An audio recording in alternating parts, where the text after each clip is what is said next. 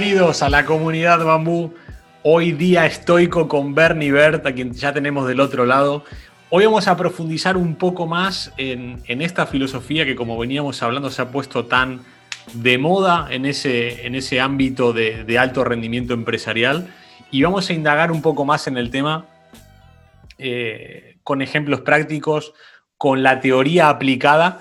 Y para eso nos va a ayudar un grandísimo especialista y amigo, alguien muy querido en esta comunidad. Bienvenido, Bernie Bert, de nuevo a tu, a tu casa. Hola, ¿qué tal? Saludos a, toda la comunidad. ¿Cómo estás, Darío? Muy bien, muy bien y con ganas de que nos sigas deleitando con el conocimiento sobre la filosofía estoica. Hoy vamos a, entrar un poco más en detalle e iremos a unos ejemplos prácticos y que sean fáciles y rápidos de, aplicar en nuestros oyentes. ¿Por dónde seguiremos hoy? Pues mira, yo seguiría, ya que el otro día eh, cogimos eh, el inicio del manual de, vida de Epicteto, seguiría con Epicteto porque para iniciarse es muy sencillo.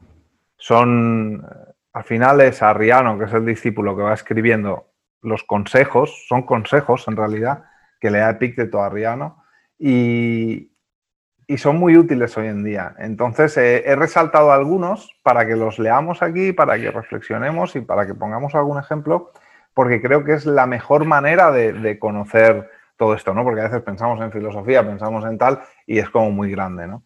Y igual yendo aquí, yendo a los ejemplos y, utilizando este libro, que es un manual muy sencillo de consejos, eh, nos, acercamos a, nos acercamos al estoicismo de una manera fácil y igual nos engancha. Vamos a ver. Adelante. Pues mira, enlazando con lo que leímos el otro día, el primer capítulo este que quería resaltar es no más reproches. Y dice, si piensas que aquello que es ajeno te es de verdad ajeno, entonces nadie podrá coaccionarte. ¿Qué quiere decir eso? Cuando habla de que es ajeno, se refiere a lo que está fuera de nuestro control. Entonces, saber detectar muy bien qué depende de nosotros y qué no depende de nosotros nos hace libres de coacción. Entonces, tenemos que aprender a diferenciar bien en detalle en nuestro día a día qué cosas dependen de mí y qué cosas son impuestas o qué cosas no dependen de mí. En, en nuestra vida y en nuestro entorno laboral habrá cosas que tú puedes arreglar y cosas que no. Entonces, saber cuáles son las que no y que son ajenos, que no son tuyas, hace que seas más fuerte a la hora de, recibir coacción, ¿no? O de, de, hacer cosas que no quieres hacer. Esta, coacción viene, viene por la fuerza del, exterior, de, las opiniones externas, o viene por una falta, una falta de capacidad personal propia de no tener claro qué quiero, quién soy, dónde quiero ir. En la práctica, ¿eh? Normalmente es externo. Normalmente es externo. Eh, son cosas como el reconocimiento, opiniones de gente que tenemos por encima o cosas así. Entonces, saber muy bien cuál es tu camino y qué es lo que depende de ti y lo que no, hace que nos mantengamos enfocados en lo nuestro y eso da tranquilidad interior y, bienestar y saber disociarme de, lo que nos viene de fuera y que no depende de mí hace, como ya hemos explicado muchas veces, que yo no meta el foco en cosas que me van a generar ansiedad porque están fuera de mi control, ¿no? Y cuando la opinión externa influye en nuestro, en nuestro futuro profesional, presente y futuro profesional, ¿cómo se hace? A ver, hay que saber, y esto también lo hablan los estoicos, hay que saber eh, tolerar la crítica, pero la crítica constructiva. Eso es muy importante. Entonces, saber diferenciar qué crítica realmente es constructiva y tiene que ver con tu proceso o que te hace reflexionar para aprender y evaluarte lo que estás haciendo y cuál es la crítica que no nos sirve para nada. Y lo mismo con el elogio. ¿eh? El elogio también hablan los estoicos. ¿eh? Ahora está muy de moda la frase del elogio debilita. La gente, mucho cuidado y mira, fíjate, esto lo voy a traer porque es algo que digo mucho y nunca he sabido un poco de dónde venía, pero, pero ahora he descubierto dónde viene. Yo siempre le decía a los entrenadores, búscate un segundo entrenador que te diga lo que no quieres oír y que te haga ver lo que no quieres ver. No te cojas a un segundo entrenador que te diga todo que sí, lo guapo que eres y esté enamorado de ti, porque no te va a ayudar. Y un poco con el elogio pasa eso también. Alguien que te elogia porque sí, lo hagas bien o lo hagas mal, te puede destruir. ¿Y tú crees que el elogio nunca es bueno? No, yo no he dicho eso. Yo he dicho que el elogio, cuando, cuando, es, cuando tiene validez, cuando tiene sentido, cuando referencia a un proceso, cuando realmente es una crítica positiva ante algo que has hecho, es un refuerzo positivo, con lo cual es validísimo. Es fenomenal. Pero elogios porque sí, no te ayudan. ¿Y cómo puedo ayudar? Porque al final también hay otra moda del elogio de lo que has dicho tú, el elogio debilita, el elogio debilita, y hay como una especie de rechazo. Y ahora tú has hablado de que, de que el elogio con fundamento es importante. ¿Cómo puedo aprovechar, conectando con la idea, cómo puedo aprovechar para que un, para que un elogio me impulse? ¿De, qué, ¿De qué me puedo aprovechar del elogio para impulsar mis habilidades, mi autoestima, mi, mi, capacidad, mi conocimiento? ¿Cómo puedo utilizar un elogio que yo creo que es real para impulsarme? Pues mira, esto nos lleva a otro capítulo y, parece que lo hayamos hecho adrede, pero sabes que no. No está hecho adrede, ¿eh? Que, no es, está hecho adrede. que es la autocrítica. Darío, autocrítica.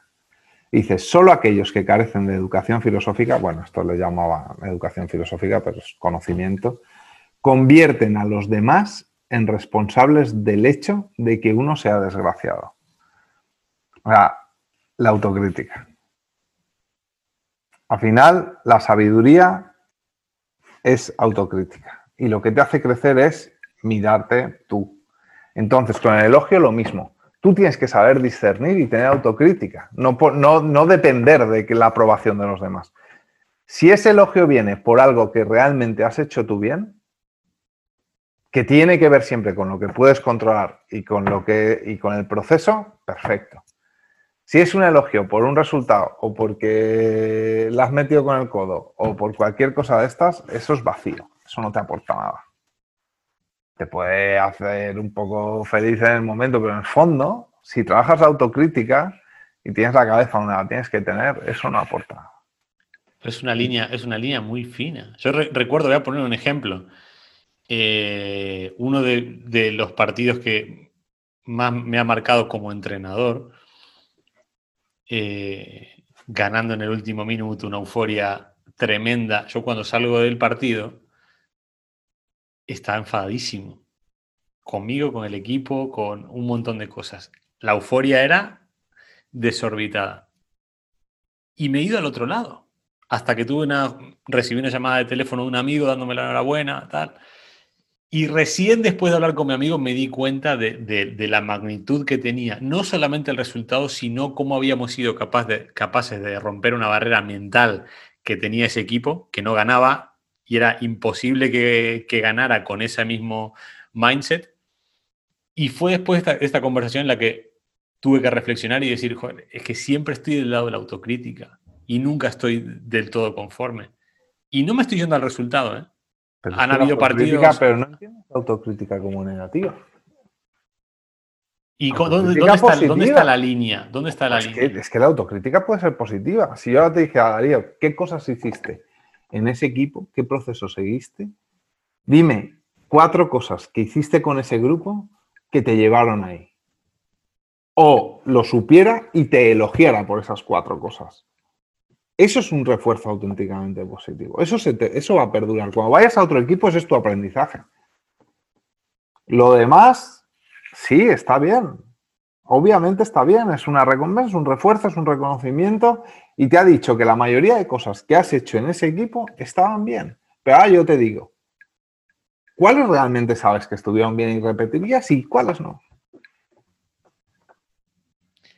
Eso, eso después, cuando se cerró el ciclo, ahí, ahí lo me pude dar cuenta perfectamente.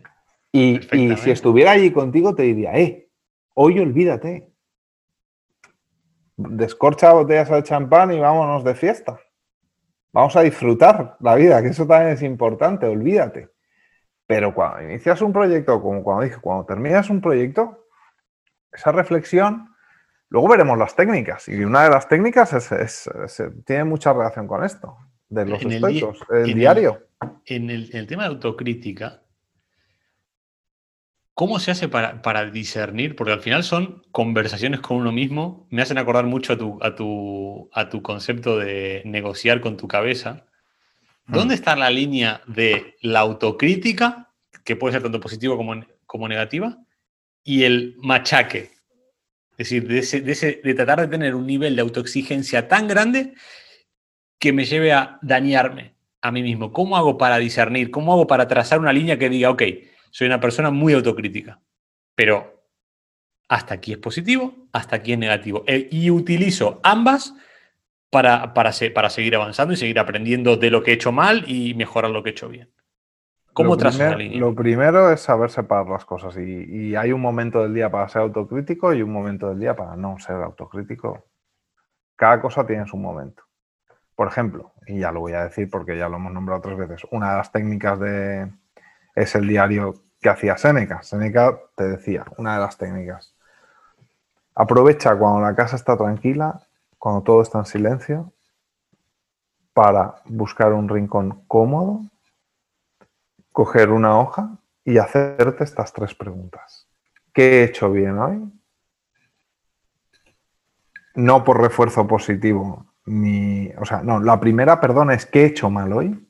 No para machacarse, sino para aprender, para saber qué cosas, con qué cosas hoy no estoy contento de mi comportamiento, de mi conducta, con este a este le he hablado mal, aquí me he enfadado. ¿Qué cosas no he hecho bien hoy? ¿Qué, qué cosas he hecho bien hoy?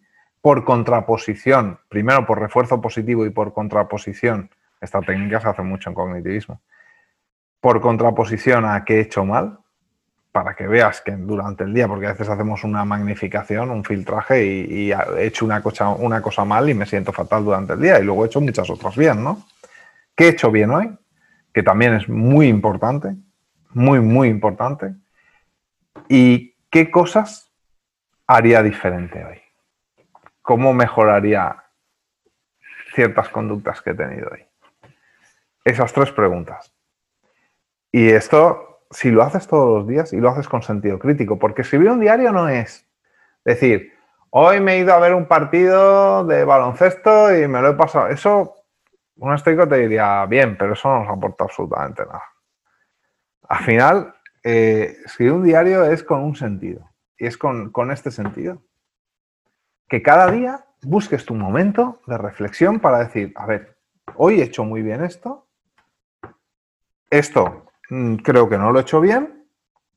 ¿Y qué cosas podría hacer para mejorar esto? Voy a buscar alternativas, voy a buscar soluciones, voy a buscar estrategias para mañana o dentro de tres días, cuando me vuelva a enfrentar a esta situación, me vuelva a ocurrir esto, ¿cómo, lo, cómo puedo actuar mejor?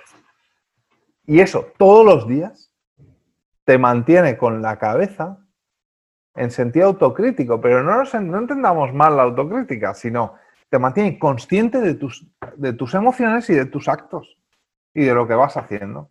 Y es un ejercicio súper potente, ultra potente. Si se hace bien y con sentido crítico, se lo tenemos que dejar al, oyente de bambú hoy. Esas son las tres preguntas. Hoy no hay, no hay más reflexión que esta. Tres preguntas. Es buscar un sitio tranquilo, tener tu momento, cuando todo está en calma y hacerte estas tres preguntas. Hasta aquí. Muchísimas gracias, Bernie. Qué lujo es aprender de todo tu conocimiento. Y a las oyentes de la comunidad Bambú, lo acaba de decir Bernie Bert buscar un lugar tranquilo, esas tres preguntas, un diario y constancia. Lo voy a añadir yo, ser constantes en, en este ejercicio. Muchísimas gracias. Tenemos mucho más bambú mañana. Aquí los espero en esta vuestra casa.